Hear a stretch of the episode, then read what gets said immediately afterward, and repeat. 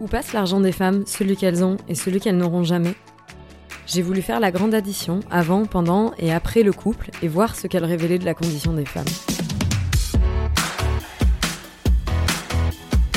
Bonjour à toutes et bienvenue dans Ma Juste Valeur, le podcast référent en matière d'égalité salariale qui lève les tabous autour des femmes, de la rémunération et de l'argent. Je suis Insa Felassini, juriste financier, experte et professeure de négociation de rémunération, militante pour l'égalité salariale, présidente de l'association Ligne France et créatrice de ce podcast. Pour cette nouvelle saison, j'ai décidé de faire un pas de côté et de prendre de la hauteur afin de comprendre les véritables enjeux que dissimule le tabou autour des femmes et de l'argent. Est-ce que la société a toujours tenu à l'écart les femmes de la sphère économique ou est-ce que c'est une construction de notre société contemporaine? Est-ce que c'est vrai que les femmes ont des difficultés à parler d'argent ou est-ce que c'est plutôt la société qui les censure lorsqu'elles s'emparent du sujet? Et puis comment font ces femmes qui semblent en gagner et être si à l'aise avec la question? Comment ont-elles fait pour s'affranchir des attentes et du regard de notre société? Pour répondre à ces questions, je reçois deux fois par mois des femmes de tout horizon. Des autrices, journalistes, médecins, comédiennes, dirigeantes, femmes politiques. Et ensemble, nous allons démystifier la notion d'argent, puis esquisser des solutions pour conquérir ce dernier bastion du patriarcat. La liberté économique précède et annonce la liberté politique. Alors, en avant toutes mesdames, et bienvenue dans ma juste valeur.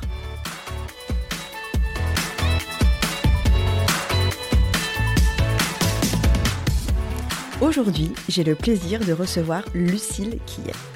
Lucille est une autrice et journaliste indépendante. Diplômée de l'école de journalisme de Sciences Po Paris, elle a choisi de se consacrer à des sujets qui l'animent afin de faire bouger les lignes de notre société. D'abord journaliste pour Madame Figaro pendant plusieurs années, elle devient indépendante suite à son déménagement à Istanbul et commence ainsi à contribuer à plusieurs publications telles que Elle, Slate, Le Parisien, Glamour, etc une véritable pionnière du journalisme slash digital nomadisme. Son sujet de prédilection est, vous l'aurez deviné, la condition des femmes et les problématiques de genre, car comme elle le dit si bien, c'est toute une société que l'on peut lire dans ses injustices, ses inégalités, mais aussi ses combats et lignes de front.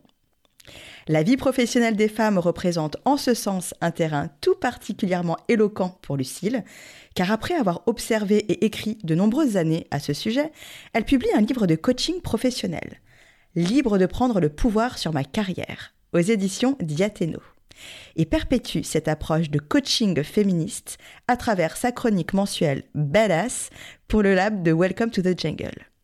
Son premier essai, le prix à payer, ce que le couple hétéro coûte aux femmes, est paru le 6 octobre dernier aux éditions Les Liens qui libèrent et je peux vous assurer, c'est de la bombe bébé. Bonjour Lucille, comment vas-tu? Bonjour Insaf, ça va très bien. Merci pour cette euh, présentation euh, élogieuse. Alors j'ai cru comprendre que tu étais de passage éclair à Paris avant de repartir vers de lointaines contrées. Oui, de lointaines contrées euh, très, très froides. Voilà, je, vais vivre à Moscou euh, très bientôt. Super. Alors Lucille, je suis vraiment ravie euh, d'inaugurer cette troisième saison du podcast Ma Juste Valeur en t'invitant, puisque tu viens tout juste de publier ton premier essai qui s'intitule Le prix à payer, ce que le couple hétéro coûte aux femmes. Alors pourquoi avoir voulu t'attaquer au sujet de l'argent, de l'argent dans le couple, et du coût que cela implique pour les femmes et leur santé physique, mentale et financière? Alors pourquoi l'argent en fait c'était un peu un prétexte. euh, gagner beaucoup ou, pas beaucoup d'argent euh, c'est pas tellement euh, la question. Moi ce que je remarquais c'était donc à travers tous les articles que j'ai écrits ces dernières années sur le couple, l'impact de la maternité sur la carrière, sur la vie professionnelle des femmes, sur toutes les injonctions esthétiques aussi qu'on qu'on fait peser sur les femmes qu'en fait bah, tout ça mis en perspective bout à bout je me suis dit ça leur coûtait quand même un peu cher euh, peut-être que ce soit euh, des dépenses. Bon, il y a notamment la, charge esthétique, on va en parler. Euh, la charge contraceptive qui coûte beaucoup et que les femmes endossent seules. Et puis toutes les opportunités qu'en fait elles, laissent passer, tous les choix qu'elles font au niveau de leur carrière et qui du coup leur coûtent sur, sur le long terme et bénéficient aussi à leur, à leur conjoint. Moi, quand je me suis plus spécialisée sur la carrière des femmes, j'ai remarqué qu'en fait, c'était vraiment un lieu carrefour entre la société, la vie privée et la vie professionnelle. Donc tout est imbriqué. Et du coup, c'était très révélateur pour moi de la, condition euh, des femmes. Donc à côté de ça, on entendait aussi que les femmes n'étaient pas douées en argent, euh, que voilà, l'argent et les femmes, ça fait ça fait deux, euh, un peu dans la lignée où elles sont elles sont pas douées en maths, les chiffres c'est pas leur truc, c'est des choses compliquées d'hommes et tout. alors qu'en fait, les femmes sont très débrouillardes, elles ont des ressources et surtout elles créent de la valeur, sauf qu'elles n'en la détiennent pas forcément dans dans leurs propres mains. C'est très intéressant ce que tu dis d'ailleurs. Euh, on, s'aperçoit à la lecture de ton livre que tu remontes au fondement du couple hétérosexuel pour comprendre le modèle conjugal dans lequel l'idée du couple s'inscrit aujourd'hui. Et en réalité, on s'aperçoit que le couple est basé sur une transaction économique, la protection en échange de l'obéissance. Est-ce que tu peux nous en dire un peu plus? Alors ça, c'est le, modèle euh, ancien du, couple, on va dire, de répartition des, euh, tâches. Donc euh, il y a un homme qui, travaille, qui ramène de l'argent, et la femme qui, elle, va gérer le, foyer, le, care, comme on le, sait bien maintenant. Donc elle était autrefois sous cette protection économique, parce que si elle n'avait pas les, mêmes droits que les hommes. ça, c'est un modèle qui a évolué, mais en fait, pas tellement, parce que même si les femmes aujourd'hui ont ont des droits, euh, elles restent quand même souvent euh, bah, dans une forme d'inégalité vis-à-vis de leur conjoint. On est toujours un peu dans cette euh, dans le couple hétéro, dans ce rapport où l'homme doit ramener le gibier à la, maison et être chef de famille, et la femme doit quand même plutôt s'occuper des enfants. Il y a aussi quelque chose sans parler de protection économique, d'une approche du couple qui est différente pour les hommes et pour les femmes. Les femmes sont éduquées à l'amour. Euh, à vouloir être en couple. Je veux dire, une femme qui a 50 ans, qui n'est pas en couple, on va bien plus la juger négativement qu'un homme de 50 ans qui n'est pas en couple. On va dire que c'est un hédoniste, un bon vivant. Euh, voilà, tandis qu'elle, il y a quelque chose qu'elle n'a pas compris, qu'elle a raté. Euh, elle, a, elle a pas su avoir, avoir les codes et elle a raté sa vie. C'est en gros ce qu'on, ce qu'on se dit en général, malheureusement, de, de, des femmes qui sont célibataires et parfois par choix aussi, mais ça, on n'a pas trop envie d'entendre d'entendre ce discours-là. Euh, donc, on va être éduqué à s'intéresser à l'amour, à chercher l'amour, à faire des compromis pour l'amour, à comprendre, comprendre les hommes, euh, être vraiment des, dialectes de l'amour. Et ça, c'est vrai que du coup, il y a cette idée où l'important pour une femme, c'est d'être aimée et pas forcément euh, d'être indépendante au, niveau, au niveau économique. C'est hyper intéressant ce que tu dis, euh, Lucille, parce qu'effectivement, euh, tu es un peu dans la lignée de tout ce que disait Virginie Despentes dans son fameux bouquin euh, King Kong Theory, où elle, part du postulat que le contrat marital est plutôt un marché où la femme s'engage à effectuer un certain nombre de corvées, assurant ainsi le confort de l'homme à des tarifs défiant toute concurrence. Je la cite. Hein. c'est pour cela aussi que j'ai remarqué que, tu vois, cette espèce de de polarisation qu'on a autour du mariage et du fait que les femmes doivent être en couple, elle, est vraiment révélée quand on regarde les mariages princiers. On voit qu'il y a énormément d'engouement autour des mariages princiers, parce que quelque part, au final, la véritable ambition et la seule ambition qui est acceptée pour les femmes, c'est celle du mariage. Ben, le mariage princier, c'est le, c'est le conte de fées, quoi. C'est Bon, c'est un événement euh, historique ou voilà, bon, qu'on ait la monarchie ou pas, euh, mais en effet, le, mariage, je trouve que c'est un, lieu intéressant. Euh, c'est ce à quoi on, incite les femmes à rêver quand elles sont petites. moi, c'est vrai que c'est, je veux dire, je trouve ça hallucinant qu'en fait, quand on passe devant une vitrine de, robe de mariée, on regarde toujours en se disant, bah, attends, laquelle je prendrai, alors qu'en fait, parfois, on a, on a même pas le fiancé avant. le mariage, c'est censé être le plus beau jour de notre vie c'est censé être la consécration, c'est et je pense que pour les hommes, ce n'est pas le cas. Je veux dire, je, n'imagine pas de petits garçons euh, euh, répéter la cérémonie de mariage euh, dans, dans leur chambre. Quoi. Mm, mm. donc il y a cette, idée de, de, rêve et de plus beau jour de notre vie. Et, et, moi, je me demande vraiment pour les hommes, quel est le plus beau jour? À, quoi, mm, à, quoi, à quoi ils rêvent, quoi? à quoi ils sont incités à... Qu'est-ce qu'ils sont incités à désirer? Plus que tout. Et il y a des hommes pour qui, évidemment, il y en a beaucoup, euh, l'amour est important, la famille est importante, mais c'est vrai que socialement, ça n'est pas du tout euh, introduit de, la même façon. Donc encore une fois, ça fait partie de cette, cette éducation qu'on a euh, à, l'amour. Et je pense que par exemple, si on, pense à Kate Middleton, on se dit, bah super, elle a tiré le gros lot, elle, est, elle est princesse et elle fait rien. Sauf qu'en fait, Kate Middleton, elle est elle a un, travail, elle a un travail, elle a elle, elle, fait partie de cette famille qui, qui, enfin, ils travaillent tous, euh, voilà, bon, c'est, c'est un travail un petit peu particulier, mais c'est des contraintes. Alors peut-être qu'avec le, tout le, le, le, les tensions avec Meghan Markle, tous ces scandales, euh, on a compris aussi que c'était un travail et que bah, pour certaines, peut-être que ce travail n'était pas, n'était pas ce qu'elles désiraient, qu'elles avaient droit de, s'en détourner. Donc ça, c'est, c'est, intéressant aussi. Euh, mais voilà, souvent on est dans cette idée, bon, bah c'est bon, euh, une femme s'est mariée, la case principale de, de, leur vie est, cochée et le reste euh, importe peu. C'est ce qu'on va, ce qu'on va regarder C'est vrai que pour une femme, on s'aperçoit que dans sa vie, la ligne d'arrivée, c'est le mariage. Alors que pour un homme, c'est hyper intéressant quand tu dis quelle est la ligne d'arrivée pour un homme. Si on pose la question, tu vois, j'aimerais bien faire un micro-trottoir et dire, vous les garçons, c'est quoi votre ligne d'arrivée? Parce que pour plusieurs femmes, on a le sentiment que la société leur dit, ta ligne d'arrivée, ça sera le mariage. C'est pour ça que, et tu le dis très bien dans ton bouquin d'ailleurs, qu'on ne comprend pas pourquoi une femme est célibataire. Même si elle est heureuse, qu'elle dit qu'elle est heureuse, qu'elle n'a pas envie d'avoir... Euh, d'enfants, qu'elle n'a pas envie d'avoir, ou qu'elle a envie d'avoir des enfants, mais pas en dehors du couple, hein, de l'image euh, traditionnelle du couple, qu'elle n'a pas envie d'être en couple, ou qu'elle envisage le couple différemment, on ne comprend pas. On comprend pas et on, on fait porter sur elle euh, vraiment euh, une présomption de, de mensonge, quoi. On pense qu'elle manque, elle cache un peu son malheur, sa déception, etc toi, tu, tu l'abordes dans ton bouquin. D'ailleurs, on s'aperçoit dans ton bouquin que tu es une grande fan de Bridget Jones. ah oui, bah oui. Je le suis aussi. Je pense qu'on est beaucoup à l'être. On est euh, toute une génération à adorer Bridget Jones. Mais tu vois, c'est hyper intéressant parce que du coup, on s'aperçoit que au final, la société ne, ne, veut pas voir, ne veut pas entendre, comme tu le disais, et euh, mais euh, vraiment sur le côté, celles qui sont en train de prouver qu'on peut très bien vivre toute seule. Oui. Complètement. Aujourd'hui, il y a une, euh, je trouve qu'il y a une parole sur le célibat politique qui est mhm. très intéressante. Euh, on peut être heureux sans, sans être en couple. Euh, en effet, comme tu dis, il y a toujours eu des, des, stigmates sur les femmes célibataires ou les femmes qui n'ont pas eu d'enfants. Bah, quand même, au fond, elles doivent bien regretter cette expérience incroyable. Bon, on peut être heureux sans enfants, on peut ne, ne, pas, ne pas en désirer, il n'y a pas de, de souci là-dessus. Moi, c'est là où, en fait, quand j'ai essayé de définir au début ce que j'entendais par couple hétéro, et en fait par l'hétéronormativité, euh, j'ai essayé de, de, me dire, mais en fait, qu'est-ce qui revient souvent dans les conversations? Je trouve ça important de s'intéresser à la parole orale, ce qu'on mhm. entend euh, dans sa famille, au comptoir du coin, parce que c'est là, en fait, où ça, ça, va se manifester. Et il y avait cette expression, en fait, qui, qui revenait tout le temps, c'était quand même.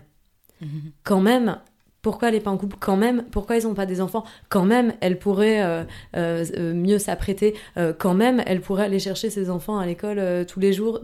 Et ce quand même, en fait, il, est, il, est, il est très éloquent. Et c'est pour ça que moi, quand je parle du couple hétéro, je, je, parle d'un système de normes euh, où on a des rôles assignés. Euh, il, faut, euh, il faut être en couple, il faut être marié, il faut être exclusif, il faut habiter ensemble, il faut faire des enfants, et il faut, si possible, ne pas se séparer. Bon, parfois, on se sépare de, de, de plus en plus, donc voilà.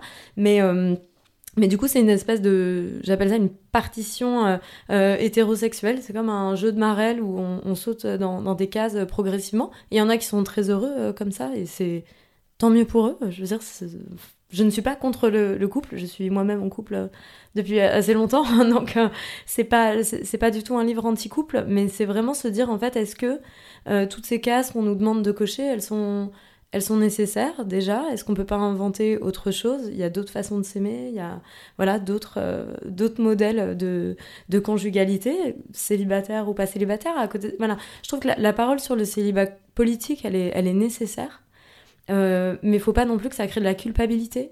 Il y a des gens qui ont envie d'être en couple, qui ont envie de vivre cette, cette expérience euh, à deux.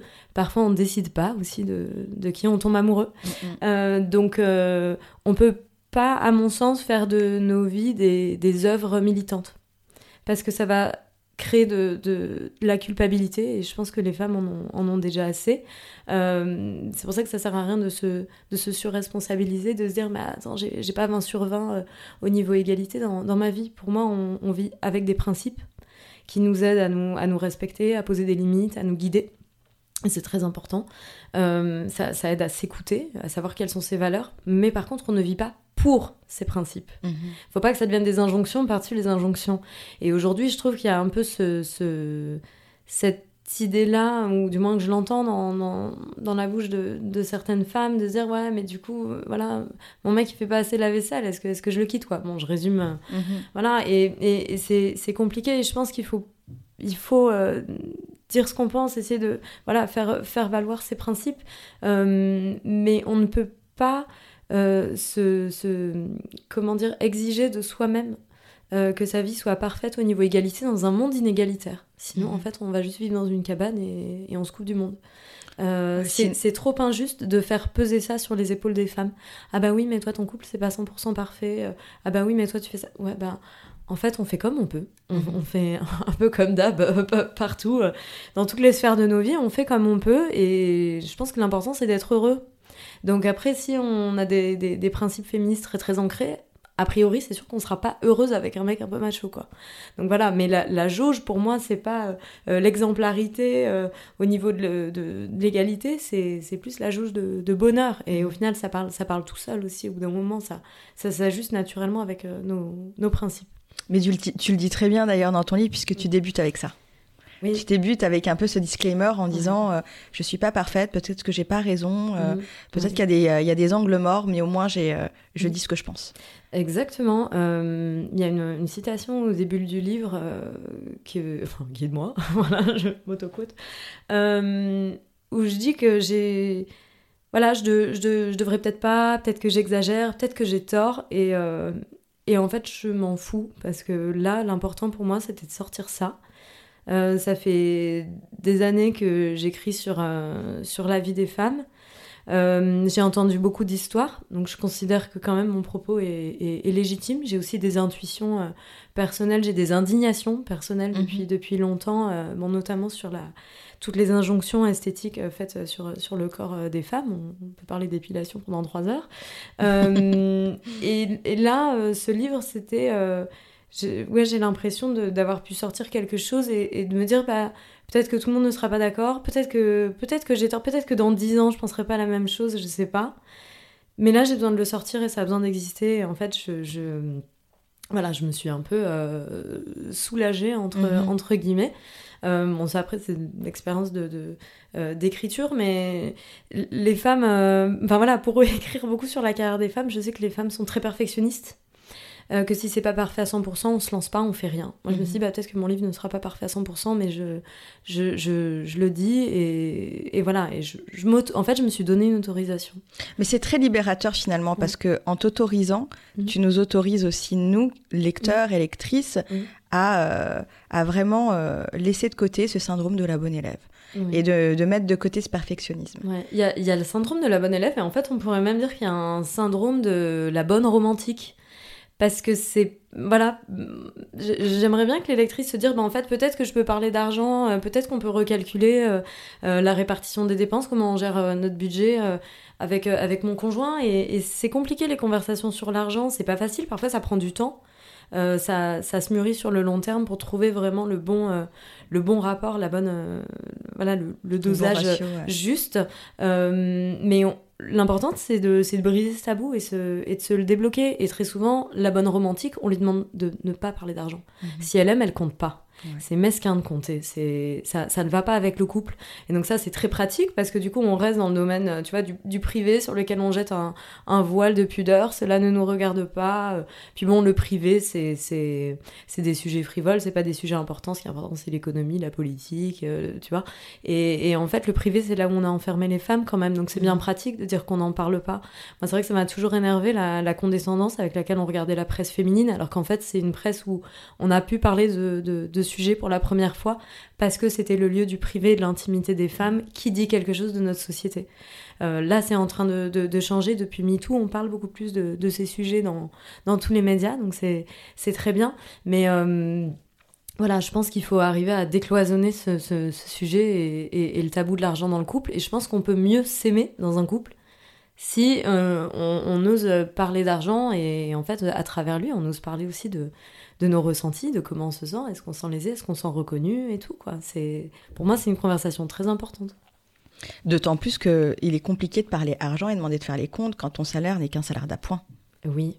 C'est d'autant plus compliqué. C'est compliqué, mais en fait, c'est intéressant, quoi. C'est-à-dire que c'est pas parce qu'on gagne euh, moins Mhm. Qu'on n'est pas moins légitime et que notre euh, voix, euh, ne- Notre temps, voilà, ouais, notre ouais. énergie No- vaut voilà. moins. Voilà, et puis parfois on gagne moins euh, sans forcément travailler moins. Parce qu'on est dans des secteurs féminins sous-estimés, dont les compétences sont jugées naturelles, donc pas besoin d'être d'être, euh, donc moi, c'est vrai que le- dans le livre, je suis un peu virulente contre le 50-50 euh, que beaucoup de couples sont très fiers de, de faire. Il y a beaucoup de femmes qui se, qui se défendent, euh, en- enfin qui se défendent, qui, Oui, qui- oui, qui se défendent. voilà, en- qui se disent, bah, Je moi, ne suis pas une profiteuse, je, je brandis, participe. voilà, je brandis la carte bancaire au restaurant. euh, je suis une femme indépendante, je ne me fais pas entretenir et tout. Mais en fait, est-ce que faire 50-50, c'est juste quand il y a 42% d'écart de revenus en moyenne dans un couple? Euh, quand on a des écarts d'âge, quand on a des écarts de salaire, quand on a des écarts de temps aussi euh, domestique, euh, en fait, c'est un peu, encore une fois, on exige des femmes une exemplarité alors qu'elle n'existe pas euh, dans, dans la société. Donc je trouve qu'il y a un, un peu un deux, deux poids, deux mesures qui n'est pas, qui n'est pas juste.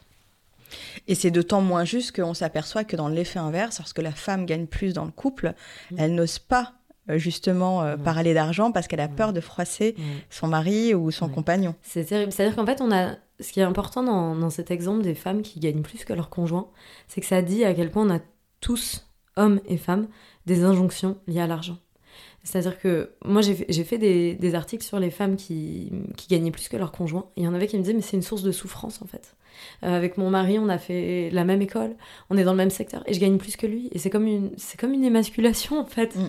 Euh, parce que ben voilà c'est elle, elle lui prend sa, sa prérogative et lui il se, il se sent mal et en fait c'est douloureux pour les deux quoi c'est c'est triste parce que du coup les femmes qui réussissent euh, ben on prend le pouls de leur conjoint euh, tu vois moi je parle un peu du syndrome des Oscars euh, pareil on va dire un, un acteur qui gagne un Oscar on va dire que ah, sa femme elle a de la chance elle a épousé euh, le, le, le, le mec le plus en vue d'Hollywood et que- et qu'elle a tiré le gros lot tandis que bon, une femme qui gagne un Oscar, on va dire bon, son conjoint c'est pas trop dur à vivre, c'est c'est un peu pareil. C'est un peu le syndrome Marion Cotillard. On passe sa vie à demander à Guillaume Canet comment il fait pour survivre à toute cette lumière qui, Ouais, qui jaillit de sa femme. C'est triste et du coup, je sais qu'il y a- il y a des femmes qui, pour, euh, pour compenser, vont faire plus de tâches domestiques en fait. Mhm. Donc c'est ça rééquilibre pas forcément dans le, dans le bon sens. Mhm. Alors Lucille, comme tu le proposes dans ton livre, je vais te proposer moi aussi de faire les comptes et de parler de toute cette charge esthétique, sexuelle et toutes les autres charges qui pèsent sur les femmes et qui, je cite, nous fait commettre des actes de non-amour sur nous-mêmes pour obtenir l'amour des autres. Peux-tu peut-être nous expliquer à quoi correspondent ces charges et surtout en quoi elles sont liées à ce qu'on appelle le male gaze? Peut-être commencer par définir ce que c'est le male Ouais. gaze. Alors, le male gaze, c'est le, en fait, c'est le regard masculin sur les femmes qui va déterminer ce qui est beau et ce qui ne l'est pas. Si une femme est belle et si elle ne l'est pas. C'est les euh, talons de mesure de la beauté. Voilà, un peu, Quelque part. si tu veux. C'est fait par des critères quand même masculins. Euh, donc ça, c'est important aussi pour comprendre dans le cadre de ce qu'est l'hétérosexualité, ce qu'est une femme, euh, une femme bien, une femme euh, désirable. Euh, on le lit à travers ce male gaze. Donc c'est une femme qui est apprêtée, qui est maquillée, qui est mince, euh, enfin ou du moins qui fait des, des- des efforts pour essayer d'être mince, euh, qui est bien épilée, qui, qui tient droite, qui parle pas trop comme tu vois une, Comme une chartière. une chartière, voilà, c'est une femme délicate, c'est une femme, c'est une femme qui domestique aussi son corps. Mhm. Et, et moi, je trouve que c'est c'est pour ça que j'ai cette phrase qui dit on, nous demande de commettre des actes de non-amour sur nous pour obtenir l'amour des autres.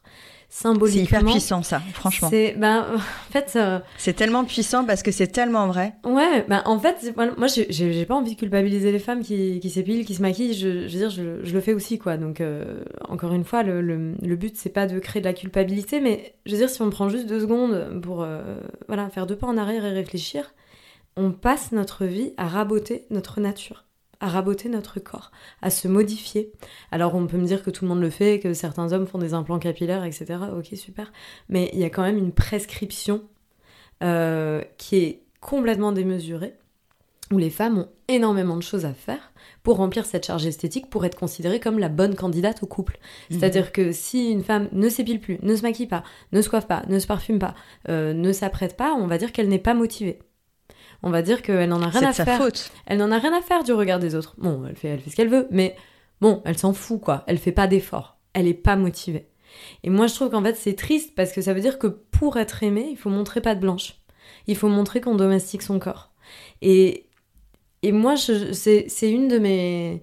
C'est peut-être un de mes premiers éveils féministes, quoi. Mhm. Quand j'étais adolescente, déjà, tout ce qu'on devait faire autour de, de, de notre corps. Et, et je trouve que, bon, voilà, le- l'épilation, c'est un travail.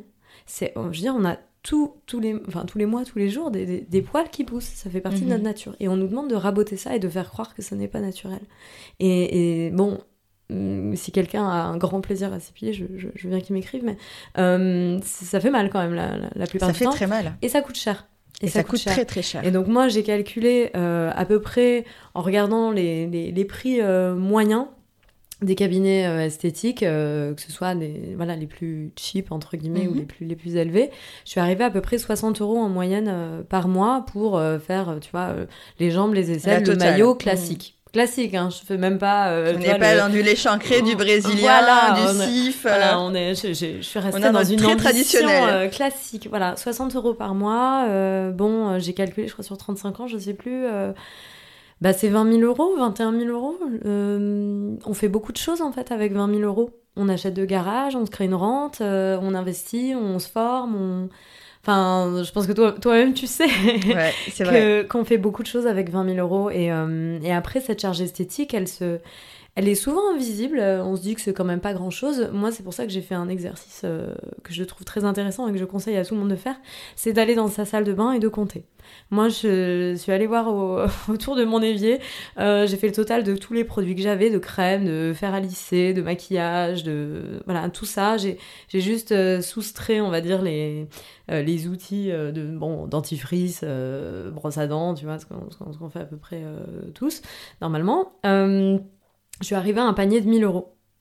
C'est énorme. C'est énorme. Non, mais c'est énorme. Bon, voilà, après, euh, moi, j'ai certains, certaines marques que je préfère et tout. Je veux dire, tout le monde n'a pas un panier de 1000 euros, quoi. Mais ce qui est intéressant, c'est l'écart qu'il y avait avec le panier de mon conjoint, qui lui Bien était sûr. de 4,99 euros. Mhm. Voilà. Donc là, tu te dis, mais en fait, j'ai de l'argent. Euh, les femmes ont de l'argent. Et combien ça coûte déjà avant même d'être en couple Mhm. avant même d'être en couple, pour être la bonne candidate, pour être euh, la fille euh, belle, euh, hétéronormée, qui est motivée et tout, ben, ben ça coûte cher en fait. Donc moi c'est là où ça m'énervait d'entendre que les femmes n'ont pas d'argent, elles sont pas douées, elles s'en foutent et tout. Euh, non, elles ont de l'argent. Elles ont de l'argent, mais cet argent il est détourné en partie. Je veux dire, c'est pas forcément un, un complot euh, machiste, tu vois, mais on, on nous, enfin, on nous incite quand même à investir cet argent. Dans, on, on détourne un peu cet argent. Bah, c'est quand même une des même. conséquences du patriarcat, on va pas Oui, se le voilà, cacher. ouais. voilà. Donc, euh, le, le- je crois que c'est dans, dans Beauté fatale aussi. Mhm. euh, euh, Monet Chollet parle, parle de ça. voilà, des femmes qui, qui, qui se sont émancipées, qui ont gagné des droits, qui sont arrivées sur le marché du travail. Et on leur met une, une charge esthétique énorme pour pas non plus qu'elles aillent trop loin, quoi. C'est un peu, c'est un peu ça. Je sais plus si c'est Mona Chollet qui dit ça euh, ou si elle cite euh, The Beauty Myth, le, le- le livre d'une autrice américaine dont j'ai oublié le nom malheureusement. Euh, donc euh, voilà, c'est quand même un peu un, un détournement, je trouve. Et surtout, moi, le but du livre, c'est pas de dire quoi faire, parce que chacun fait comme il peut. Euh, L'important, c'est d'avoir du bien-être Mhm. aussi, encore une fois, pas d'être dans un modèle de vie exemplaire. Mais euh, on pourrait peut-être se dire, est-ce qu'on a besoin de faire tout ça pour être aimé au fond quoi? Mhm. Est-ce qu'il y a ce prix à payer pour accéder au couple? Mhm. Enfin, et je pense qu'il y a, il y a des hommes hein, euh, qui sont complètement capables d'aimer des femmes entièrement pour ce qu'elles sont, sans leur demander de montrer patte blanche, sans les faire culpabiliser sur, euh, sur leur, euh, leur apparence et tout. Euh, donc ça, c'est une possibilité. Moi, je suis assez admirative des nouvelles générations. Bah voilà, dans la lignée aussi du body positivism et de voilà des, des jeunes filles qui s'épilent pas et qui, euh, et qui s'en foutent et qui se sentent pas mal aussi en Mhm. société parce que c'est ça qui est dur euh, dans la charge esthétique c'est que on peut me dire bah euh, si, si ça t'embête de t'épiler arrête de t'épiler oui mais on sait qu'il y a un backlash derrière Mhm. on sait qu'une femme qui ne s'épile pas euh, qui va arriver au travail avec des aisselles poilues ça va lui retomber dessus Oui, et puis on va questionner son, son voilà. hygiène, et etc. c'est ouais. et c'est aussi très usant de d'assumer ce, ce, choix parce que on nous interroge tout le temps autour de ça et que parfois du coup faire le choix de la norme c'est plus confortable que euh, faire le choix à contre-courant. Et tous les choix n'ont pas la même valeur. Mmh. Moi, ça aussi, c'est quelque chose qu'on entend beaucoup. Mais les femmes ont le choix, euh, l'argument très libéral. Euh, oui, mais tous les choix n'ont pas la même valeur aux yeux de la société. Donc, c'est facile de nous dire, bah, vous choisissez. Oui, mais non, en fait, parce qu'on a un conditionnement qui fait que si on a envie d'être à peu près dans un, bien-être et d'à peu près... Euh... Oui, puis pas être rejeté par l'ensemble de la société, enfin on est quand même des animaux sociaux, donc... Euh, voilà, donc euh, c'est encore une fois, c'est trop facile de, de, dire aux femmes qu'elles ont le choix et, qu'elles ont qu'à assumer, parce qu'il y a des choix qui sont plus valorisés que d'autres, et du coup il y a du backlash derrière. Surtout quand au final, la ligne d'arrivée, c'est toujours d'être l'accessoire du principal. bah, Ouais, tu, tu, tu, tu dois être contente d'être avec quelqu'un, tu dois être. Tu dois... Enfin. Il faut toujours être l'accessoire du principal. On ne sera jamais le principal. En tout cas, on ne nous demande pas d'être le principal. Tu vois, moi, ce qui m'avait vachement. Euh, quand je, je, je, me suis intéressée historiquement à la condition féminine, je me suis aperçue que dans les années 50-60, l'objectif d'envoyer toutes les. Euh, ce qu'on appelle les jeunes premières, qui étaient issues de familles bourgeoises, etc., à l'école, à Sciences Po, euh, aux grandes, euh, aux grandes universités parisiennes et françaises, c'était surtout qu'elles soient capables de faire la conversation. J'allais dire qu'elles qu un, bon mari. Euh, voilà, voilà. enfin, c'était une manière de rencontrer mm. un bon mari et surtout pour elles d'avoir de la conversation et de pouvoir être un accessoire au mm. principal qui est leur mari pour pouvoir faire avancer sa carrière. Bah, c'est quand même assez impressionnant. Oui, tu es le, tu es le contour. Tu es le contour, tu es le, contour, tu es le salaire d'appoint, tu es le contour euh, dans le sens où les hommes ont la carrière qu'ils ont. Mhm. Euh, ils peuvent s'investir et tout parce qu'il y a quelqu'un pour, euh, pour cotonner tout mhm. ça autour, pour s'occuper du foyer, pour s'occuper des enfants, pour faire la conversation, pour faire, faire la cuisine quand on reçoit son patron. Tu vois, bon, ça fait, ça fait peut-être hyper vieillot hein, de dire ça, mais il y a encore des secteurs où. c'est très comme ça. On reçoit son boss et, et en fait, on est content que l'appartement soit décoré, soit propre, que ça sente bon, que les enfants soient couchés et calmes. Et du coup, ça c'est un travail euh, qui est majoritairement féminin parce que bah parce qu'il y a cette dissymétrie euh, incroyable en termes d'investissement dans les tâches domestiques et parentales entre hommes et femmes et ce qui fait que bah, par extension euh, la femme participe à la, à, la, carrière de son conjoint, à la, à la valeur qu'il remporte, mais en son seul nom aussi. Voilà, c'est, elle, elle, lui dégage de l'opportunité. Bon, en, sortant du, repas avec, euh, avec le boss, tu vois. Euh, les hommes ont la carrière qu'ils ont, ils ont les, les, salaires qu'ils ont parce qu'ils ont les horaires euh, énormes, parce qu'en fait, il y a, quelqu'un pour faire du travail gratuit pour eux derrière. et du coup, ça, je trouve que c'est une grande hypocrisie quand, quand moi, j'ai, voilà, j'écris sur ce qu'on appelle la conciliation vie privée, vie pro. on parle de ça comme d'un problème de femme, mais comment font-elles Mais comment, comment tout avoir et tout? Et je, trouve ça dingue, en fait, qu'on parle de ça sans réaliser que les hommes, eux, peuvent avoir euh, toute cette carrière parce qu'ils ne font pas. Ils n'ont pas à avoir ces, ces dilemmes-là. Donc, en fait, c'est pas aux femmes de courir derrière l'égalité, d'avoir les mêmes carrières que les hommes, parce que ces carrières-là, ce type de carrière-là, elles ne peuvent arriver que si quelqu'un travaille gratuitement ou de façon très, très précaire pour assurer euh, les, besoins, les besoins primaires, les tâches domestiques, les tâches parentales. C'est-à-dire que des, des femmes qui vont avoir des très hauts postes aussi comme ça, euh, euh, moulées de, de cette façon, eh ben, c'est des femmes qui peuvent euh, embaucher euh, des nounous, des aides ménagères, de, souvent de façon précaire. Peut-être pas toujours, mais souvent de façon précaire. Donc en fait, je pense que c'est pas aux femmes de courir après cette égalité-là, parce qu'elle n'existe pas cette égalité. C'est au monde du travail de se reformater. On doit repenser les postes pour mieux répartir en fait tout quoi, l'argent, les tâches domestiques. Je pense qu'il y a des, des hommes qui ont vraiment, enfin, qui n'aiment pas leur carrière et qui disent moi je me fais chier au travail pour la famille et qui, qui aimeraient passer plus de temps avec leurs enfants, qui aimeraient avoir un rythme plus cool. C'est du coup c'est c'est gagnant-gagnant et alors, il y a quand même une injustice, c'est que même quand il dit oui, bah moi je me sacrifie pour la famille, euh, je me fais chier au travail, euh, oui, mais la différence, c'est qu'il a un salaire en son nom. Il a une évolution de carrière qui n'appartient qu'à lui. Il a des droits au chômage, il a des droits à la retraite qui cotisent en son seul nom. Donc euh, euh, voilà, quand il y a une femme qui se met à temps partiel et son, son, conjoint euh, s'investit à fond, on dit bon bah tout ce qu'on pense parce qu'elle dépense moins pour le foyer aussi, donc elle est un peu entretenue alors qu'en fait bon bah, elle travaille gratuitement pour la famille. tout ça s'équilibre à peu près. Ok, super. Mais quand il y a une séparation, là ça fait mal. Là, il y a 20% de perte de niveau de vie pour les femmes et seulement 2 à 3% pour les hommes. Moi, il y a un chiffre qui m'a beaucoup choqué, c'est découvrir que le père de trois enfants gagner 12% de niveau de vie après une rupture. Tandis que, en fait, pour les femmes qui ont la garde exclusive euh, de leurs enfants, des enfants dans 75% des décisions judiciaires, plus il y a d'enfants, plus on frôle la pauvreté. Ça, c'est. Euh, voilà, donc en fait, c'est très éloquent et il y a, y a, des chiffres que je trouve très, très paradoxaux, quoi. C'est-à-dire que du moment où on est une famille unie, euh, la femme va moins gagner. Dans 75% des couples, la femme gagne moins. Et quand il y a une séparation, il y a des enfants à... enfin, dont il faut euh, désigner un, mhm. un, tuteur, un, chargé. Voilà, chargé, ouais. Et ben dans 75% des cas, c'est mhm. voilà, c'est la mère. Et la mère, on lui demande d'être Mary Poppins. Mhm. C'est-à-dire qu'elle n'a pas beaucoup de moyens, mais elle doit, elle doit sortir des trésors de, de, son petit sac et faire advenir des miracles. Et en fait, dans ça, vraiment, je, je, je, conseille fortement de lire Le genre du capital. Moi, c'est un livre qui m'a beaucoup aidé dans dans, l'écriture du prix à payer. Euh, plus... Sybille Godillac et Céline Bessière. Exactement, il est formidable, merci. Vraiment, lisez-le, euh, il est, il est, incroyable. Euh, on voit que plus il y a de, de patrimoine et de, et de capital dans un couple, moins la femme va gérer les finances. Elle va en être écartée, ce qui pose problème au moment d'un divorce, mhm. parce qu'il faut tout mettre sur la table et répartir, mais parfois elle sait même pas Qu'est-ce qu'il y a ce qui, est, ce caché dans le placard. Exactement. Euh, donc ça, c'est problématique. Et par contre, à l'inverse, quand il y a moins de, de, patrimoine et de capital, c'est la femme qui gère les finances. Mhm.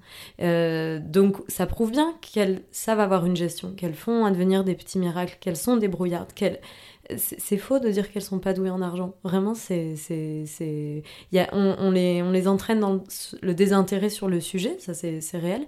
Mais en vrai, dans la pratique, elles, euh, elles, savent, euh, elles savent se débrouiller. Et enfin. Mhm. Non, non, mais euh, je suis tellement d'accord avec toi et j'ai vraiment le sentiment, pour vraiment aller dans ton sens, qu'on, mhm. qu'on les rapproche de la petite monnaie, mais qu'on les tient éloignés des gros billets. Exactement. Et ça, ça, se voit euh, dans la répartition des dépenses aussi au sein d'un couple quand on est, quand on est encore ensemble. Euh, c'est-à-dire qu'il y a une répartition genrée assez, euh, assez stéréotypée. Donc mhm. la femme va s'occuper de tout le périssable et l'éphémère. Mhm. Euh, les courses, le quotidien, euh, bon bah vu qu'elles font 72% euh, des tâches domestiques de base, bah forcément c'est plus elles qui vont aller au supermarché, etc. Donc dans la, répartition du budget, c'est ça, elles, elles vont s'occuper des choses éphémères, périssables et aussi non valorisées par la société. Mm, mm. On brille pas au dîner du samedi soir entre copains en disant qu'on a acheté tel boulgour et tel, tu vois, légumes. On est arrivé à faire une super. Voilà, la, ratatouille pas chère qui fait plaisir à tout le monde. Ça, c'est non. Par contre, à l'inverse euh, les hommes, eux, vont plus avoir tendance à, gérer les gros postes mhm. qui sont durables, euh, dont le montant est inscrit, euh, en achetant parfois des, choses en leur nom, encore une fois, et qui sont valorisées par la société. Mhm. J'ai payé les impôts, j'ai payé les vacances, j'ai payé la voiture, j'ai payé la chaîne IFI, j'ai payé les grosses choses. Et ça aussi, au moment d'une séparation, bah, quand vous arrivez, dites oui, mais moi, en fait, j'ai acheté des... J'ai fait les courses pendant 15 ans. Oui, mais monsieur, il a payé les impôts chaque année quand même. Voilà, ça n'a pas la même valeur. Ça n'a pas la même valeur symbolique aux yeux des gens, alors qu'en fait, il y a, voilà, même, quand mhm. les montants se, se, valent, bah en fait, c'est pas reconnu de la, même façon après. J'aimerais revenir sur le travail domestique. En fait, le travail domestique en comptabilité nationale, donc c'est un travail qui est considéré comme non rémunéré. Et selon l'INSEE, elle estime que les Françaises ont consacré en moyenne 3h26 par jour à des tâches domestiques en 2020, soit plus de 60 milliards d'heures. C'est une activité qui, si elle était valorisée au niveau du SMIC, équivaudrait à plus du tiers de la richesse produite en France. Et j'aimerais juste faire un parallèle avec, euh, avec euh, des, schémas de couple où la femme euh, a un salaire qui est supérieur. On s'aperçoit que quand la femme a un salaire supérieur, en fait, elle va vraiment déléguer toutes ces tâches domestiques. Donc elle va embaucher une nounou, une femme de ménage, un jardinier, euh, une personne, euh, une aide à domicile pour s'occuper de ses parents malades ou de ses parents âgés, etc. Donc elle va dédier une partie de ses revenus à la prise en charge de tout ce travail domestique. Alors que quand on est dans les faits inverses, où c'est un homme qui gagne, enfin qui a des revenus qui sont supérieurs à ceux de sa conjointe, et quand on est euh, dans le, le schéma où la conjointe a un schéma un salaire d'appoint, en réalité, c'est pas l'homme qui dédie son revenu c'est la femme qui prend mm. sur elle pour faire ce travail-là gratuitement. Mm. Est-ce que au-delà de tout ça, et tu, expliques très bien toutes, euh, toutes ces choses-là dans ton bouquin, Lucille, est-ce que tu as des pistes de solutions? On est l'année des présidentielles. Hein, euh, c'est un podcast qui est sur les, qui a pour vocation de lever les tabous sur les femmes, le salaire, le revenu, la rémunération et l'argent. Je vais recevoir des femmes politiques dans ce podcast. qu'est-ce qu'on peut faire un peu pour, pour changer les choses? Mais quelles sont les actions qu'on peut mener concrètement? On peut créer un salaire domestique, s'il vous plaît. Mais alors, euh, sans rentrer dans, un, dans de l'économie pure, mhm. euh, est-ce que c'est pas l'objectif de ce podcast non plus mhm. Mais cette histoire de salaire domestique, cette mhm. proposition, elle a été faite. Il y en a plein qui te disent déjà, mais attention, les femmes ont déjà un salaire domestique. Elles ont déjà un revenu euh, qui, qui leur est versé par la CAF, qui est par rapport au fait qu'elles élèvent leurs enfants. C'est 400 euros par mois. C'est rien. C'est rien. J'avais envie que tu le dises. Voilà, c'est rien. Euh, c'est rien. C'est rien par rapport euh, à, l'opportunité que ça produit pour leurs conjoints. voilà. Dans le livre, euh, il y a le témoignage, un témoignage que j'aime beaucoup d'une mère au foyer, qui est mhm. très heureuse d'être mère au foyer, hein, parce que souvent, en fait, on, on a l'impression qu'il faut que ce soit un sacrifice pour que la valeur soit reconnue. Non, non, mais pas du tout. qu'on ait, qu'on ait du plaisir ou pas à passer à temps partiel ou à s'arrêter de travailler et tout, en fait, ça ne change rien la valeur que ça crée par, euh, par ricochet. Ce qui est important, donc elle, elle, dit, moi je suis mère au foyer, mon mari est chef d'entreprise, il n'aurait jamais eu ce niveau de salaire, cette, euh, cette, courbe d'évolution exponentielle.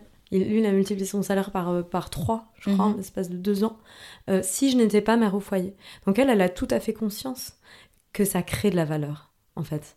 Et alors, qu'est-ce qu'on peut faire? Au sein d'un couple, ben, le couple, finalement, c'est une vraie équipe. Oui, c'est une vraie équipe. Donc, en fait, on peut. Mais vu que le salaire, il est versé dans le, au, seul il nom pas versé de, au couple, il est versé à l'un des, deux, des deux personnes qui le euh, il Voilà, et c'est ses droits au chômage, et c'est ses droits, droits à la retraite et tout. Donc, on faudrait euh, inventer un système de, de, de répartition ou de, ou de valorisation euh, par rapport à ça. là, la, la, mère au foyer dont je parle, c'était compliqué parce qu'elle, avec son conjoint, ils, sont dans l'esprit 50-50, on ne compte pas ce qui est à toi et à moi et tout. Mais dans les faits, ils sont mariés en séparation de biens. Mhm. Parce que lui est un chef d'entreprise. Si c'est plus il protecteur, fait faillite, la famille fait faillite.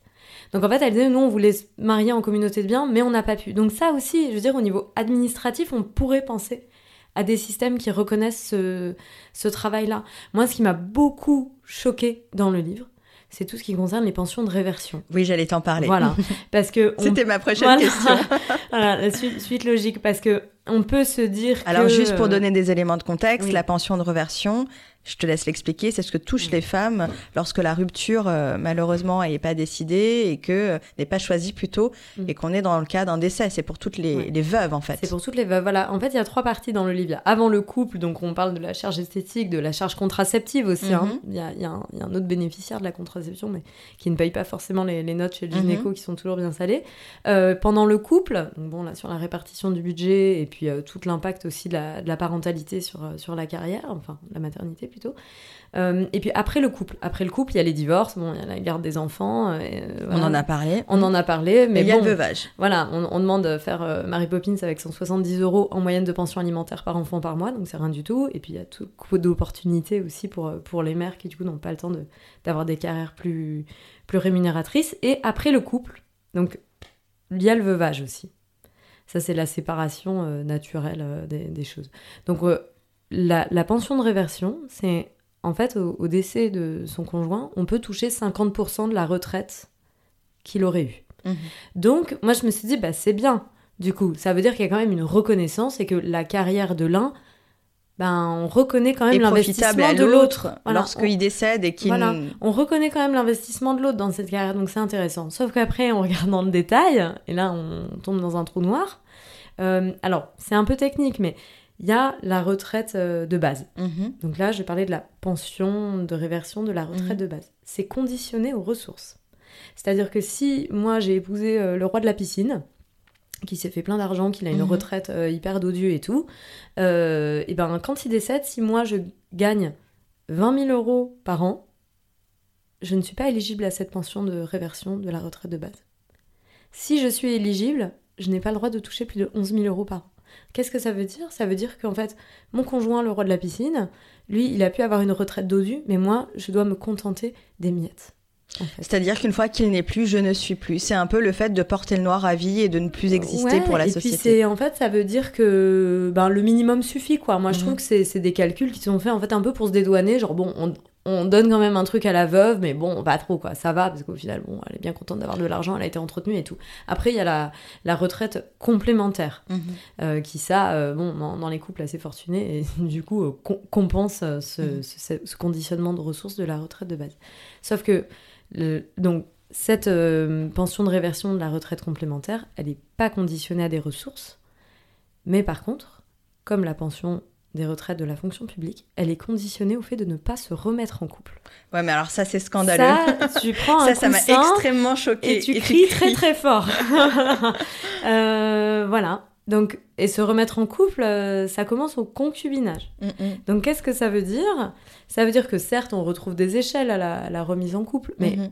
est-ce qu'on est qu'on va forcément euh, euh, tout mettre dans le panier en commun? Est-ce que, en fait, en quoi aussi le nouveau conjoint, il aurait à plus donner parce que. euh, Mais en fait, quand tu suis le, le raisonnement, tu t'aperçois que c'est vraiment cette, fa- cette, cette- cette façon. Enfin, moi, c'est vraiment l'image que j'ai. On Mm. leur fait porter le noir à vie. Tu sais, ces veuves Mhm. méditerranéennes qui, une fois qu'elles ont perdu leur conjoint, leur mari, voilà, Ouais. les veuves siciliennes qui portent le noir à vie et qui décident d'arrêter de vivre en attendant gentiment la mort. Voilà, voilà. Donc Voilà, en fait, c'est pareil. On, on ne, on ne mérite cet argent que si on est loyal après la mort. Enfin, C'est fidèle ça, après la mort, tu vois. Il y a- il y, a quelque chose d'absurde et puis il y a quelque chose de très patriarcal, je trouve, à dire elle passe, euh, elle passe à un autre bienfaiteur. Mm, mm. Il y a un ça, homme qui prend soin d'elle, donc, euh, donc elle n'a pas besoin de, cette, euh, de cet de argent-là. cet argent-là, ouais. Et ça, c'est auquel elle a contribué. c'est incroyable. Et il y a aussi quelque chose, alors si on est toujours dans, dans les solutions, tu vois, euh, qu'on pourrait changer. Moi, j'ai aussi été très surprise en écrivant le livre de voir qu'en fait, tous les modes conjugaux dits Mhm. modernes, progressistes, entre guillemets, donc faire 50-50, ne pas se marier, ou se Mhm. marier en séparation de biens, en fait, c'est très défavorable aux femmes. C'est-à-dire que si vous n'êtes pas marié, vous n'avez pas le droit à la pension de réversion, vous n'avez, vous n'êtes pas sur l'héritage, euh, sauf si euh, votre conjoint a fait A un fait un testament, testament. euh, mais bon, ça... Il faut, le savoir aussi. Il y a toute une éducation à avoir là-dessus. on n'est on pas du tout on éduqué sur, éduqué là-dessus. sur tout ce qui est administratif, reconnaissance de droit et tout. Donc ça aussi, c'est, je veux dire, faut- on pourrait faire un des cours pédagogiques au lycée sur, Mm, tu vois, qu'est-ce que qu'est-ce que c'est de la retraite, de la mutuelle. Déjà, on, com- comprend rien, les impôts, et puis après que- les conséquences aussi. comment comment se protéger quoi dans, dans la vie. je trouve ça serait génial de faire des cours comme ça à, à l'école ou à la fac, je sais pas. Donc euh, quand vous n'êtes pas marié, vous vous, vous, n'existez pas. Sauf que les gens se, se marient moins, les gens ou se marient plus en séparation de biens. Est-ce que pour autant les femmes se mettent moins à temps partiel? Est-ce qu'elles font, euh, est-ce qu'elles arrêtent de faire plus de tâches domestiques et tout Non, ça, ça continue. Mm, mm. Donc en fait, pareil, on, on nous, on nous demande de, de- de montrer que on n'est pas intéressé, euh, on se marie en séparation de biens, qu'on est, on n'est pas des femmes vénales et tout, ok, mais en fait, on n'a pas une reconnaissance qui est traduite autrement. Moi, Mhm. je suis pas forcément pro-mariage, hein, euh, ch- chacun fait ce qu'il veut, mais il n'y a pas d'autre système. Il n'y a, pas d'autre système de, de reconnaissance de cet investissement-là, quoi. Mm, mm. Alors que ce travail domestique, il est important. Moi, j'aime beaucoup donner l'exemple des femmes de footballeurs, parce qu'on les prend toujours pour des bimbos euh, euh, qui servent à rien. La, la potiche de service, euh, voilà, qui a ferré le bon poisson, et puis voilà. Sauf qu'en fait, la femme de footballeur, elle le coach, elle le suit, elle Mhm. s'occupe de la famille, elle déménage en fonction des, des, des mutations de, vrai, ouais, de- des de transferts. club. Euh, c'est quelqu'un qui s'investit euh, complètement dans, dans, dans la carrière Et de qui son est conjoint quelquefois son agent, ouais. et qui est quelquefois son agent. Bon, j'espère qu'elle est rémunérée du coup si elle est cla- clairement son agent. Mais voilà, c'est comme euh, bon, je, pa- je parle de Laetitia Hallyday dans le livre. C'est quelqu'un qui a dédié toute sa vie, du moins la, la, la, la- bon, elle est pas, elle est, elle est pas très vieille, mais de ses 20 à En ses tout cas, une grande partie de sa vie, en tout cas. 43 ans. Donc euh, le, le moment où on est censé être dans la, la, La fleur de la l'âge. fleur de l'âge professionnel, elle a dédié à cet homme. À, à, à mettre cet homme dans du coton, à, à son bien-être, à qui poursuit sa carrière, à le conseiller et tout. Donc elle, elle- c'est aussi son business, Mhm. en fait. Euh, Et c'est que- surtout son business, ouais. Et c'est surtout son- Bon, je pense qu'il aurait... Honnêtement, il n'aurait pas continué si elle n'avait pas été là, quoi. Donc euh, là, pareil, on la regarde comme la veuve vénale, calculatrice, Qui écarte Euh, les enfants de qui l'héritage. écarte les enfants. Bon, les enfants... Cupide. Il y en a quand même un qui est plus âgé qu'elle et, et- et bon, Laura Smet, elle a, elle a quelques années de moins que Laetitia, mais c'est des gens qui ont fait leur vie, quoi. Mm, mm. Elle, elle est mère célibataire, elle a, enfin, bon, célibataire ou pas, je, je sais plus, mais En tout cas, elle, elle- elle est elle seule a avec deux enfants, enfants. elle a deux adolescentes à charge, elle a donné sa, voilà, moi je dis dans le livre, si elle avait un CV, il y aurait une ligne, c'est Johnny, quoi. C'est vrai. Donc en fait, elle, elle mérite d'avoir euh, d'avoir les rênes de ça complètement. Mais, euh, mais voilà, mais on se dit, on, on, on voit pas en fait ce, ce, ce travail euh, domestique de, Mhm. de, de la ménagère euh, comme un travail légitime. On va dire, bon, c'est des femmes qui sont entretenues et tout, alors qu'en fait, les hommes n'auraient pas la carrière qu'ils ont sans elles. Sans le soutien de ces Mhm. femmes le support. Lucille, on va terminer. Oui. Même si j'ai envie de continuer des heures avec toi. Comme tu le sais, l'objectif de ce podcast, c'est de lever, et de cette saison 3 surtout, c'est de lever les tabous autour des femmes, de la rémunération et de l'argent, afin de conquérir ce dernier bastion du patriarcat. En revanche, et on le remarque, hein, même si la parole se libère, des stigmates subsistent et encore trop de femmes ont peur de se saisir de ce sujet, d'en parler librement. Toi qui en parles et qui abordes ce sujet librement dans ton bouquin, est-ce que tu peux nous éclairer sur ta propre relation avec l'argent? C'est ouais, bah, une question intime, mais ça permet aussi bon, d'inspirer d'autres tu femmes. vois, la première chose que j'ai envie de te dire, c'est que moi, je fais un, ce qu'on appelle un métier passion. Donc, je suis journaliste et j'écris des livres. Euh, c'est pas comme ça qu'on fait des millions. Hein. Et en plus, je suis, bon, je suis Quoique. freelance, euh, indépendante.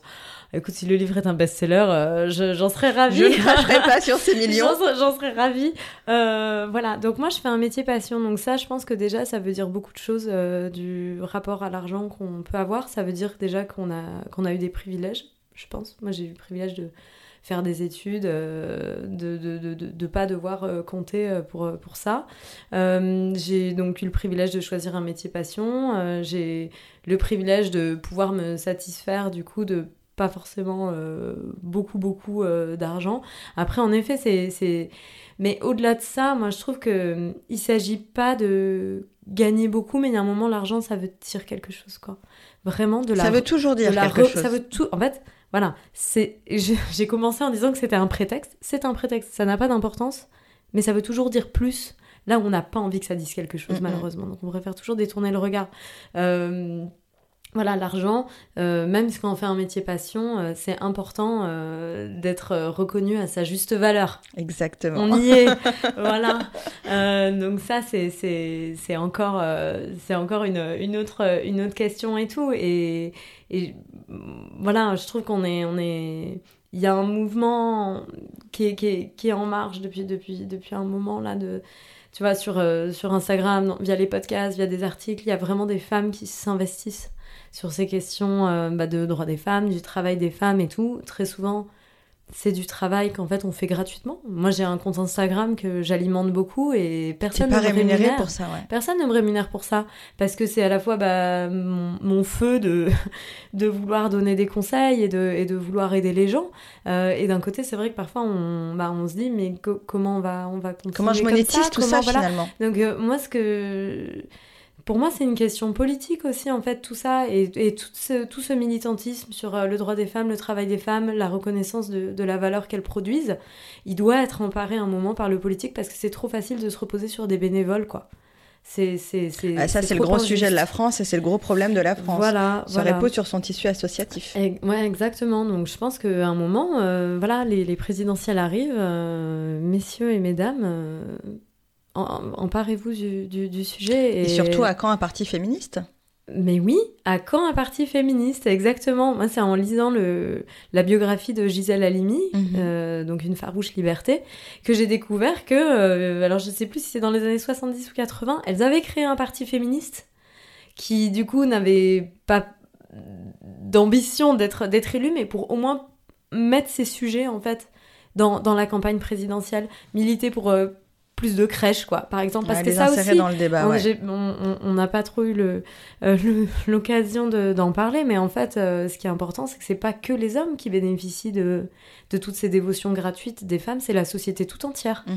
Vraiment. Si demain les femmes faisaient grève, qu'elles arrêtaient de faire euh, le surplus de tâches domestiques, de tâches parentales, qu'elles arrêtaient de gérer la contraception, euh, qu'elles ne se mettaient plus à temps partiel et tout, je pense qu'il y a des secteurs entiers de l'économie qui se cassent la gueule. Mhm. Parce que bah il faut il faut rentrer à 18h, il faut aller chercher l'enfant parce qu'il faut se faire à manger, parce qu'il faut voilà, il faut faire tout ça. Si les femmes ne géraient plus la contraception, on aurait un gros problème de Démographique, ouais. de, bah de, de santé publique aussi parce que donc elles, elles en subiraient les en premier les, conséquences dans leur chair. Il y aurait peut-être plus d'avortements, mais s'il y aurait plus, d'avortements, on aurait un problème bah, parce qu'il n'y a plus assez de, planning et de, et de structure. Donc, en fait, elles produisent de, la valeur, elles éduquent les enfants, elles, gèrent la santé, elles gèrent tout ça.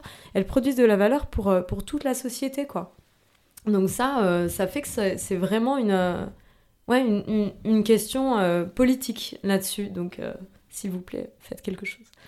bah, sinon, on va pas leur demander de faire quelque chose, on va le faire nous-mêmes. On va le faire nous-mêmes. Hein, bah, montons un parti hein. féministe. Voilà. Allons-y. voilà, qui, qui, qui, est intéressé nous écrire.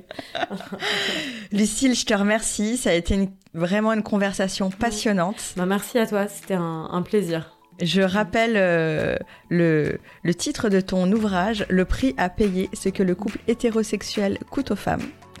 Il est disponible depuis deux jours, donc euh, n'hésitez pas à aller l'acheter. Comme je l'ai dit, c'est de la bombe bébé.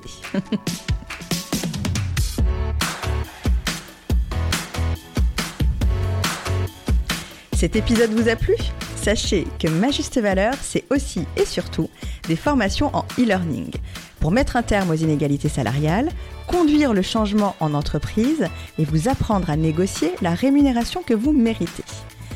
Si vous souhaitez agir concrètement sur les inégalités salariales, améliorer et développer votre politique d'attraction et de rétention des talents, préparer et outiller vos étudiants et étudiantes à la dure réalité du marché du travail et du monde de l'entreprise, ou encore sortir de la salle d'attente de votre vie pour enfin obtenir une rémunération à votre juste valeur, une seule adresse www.majustevaleur.com.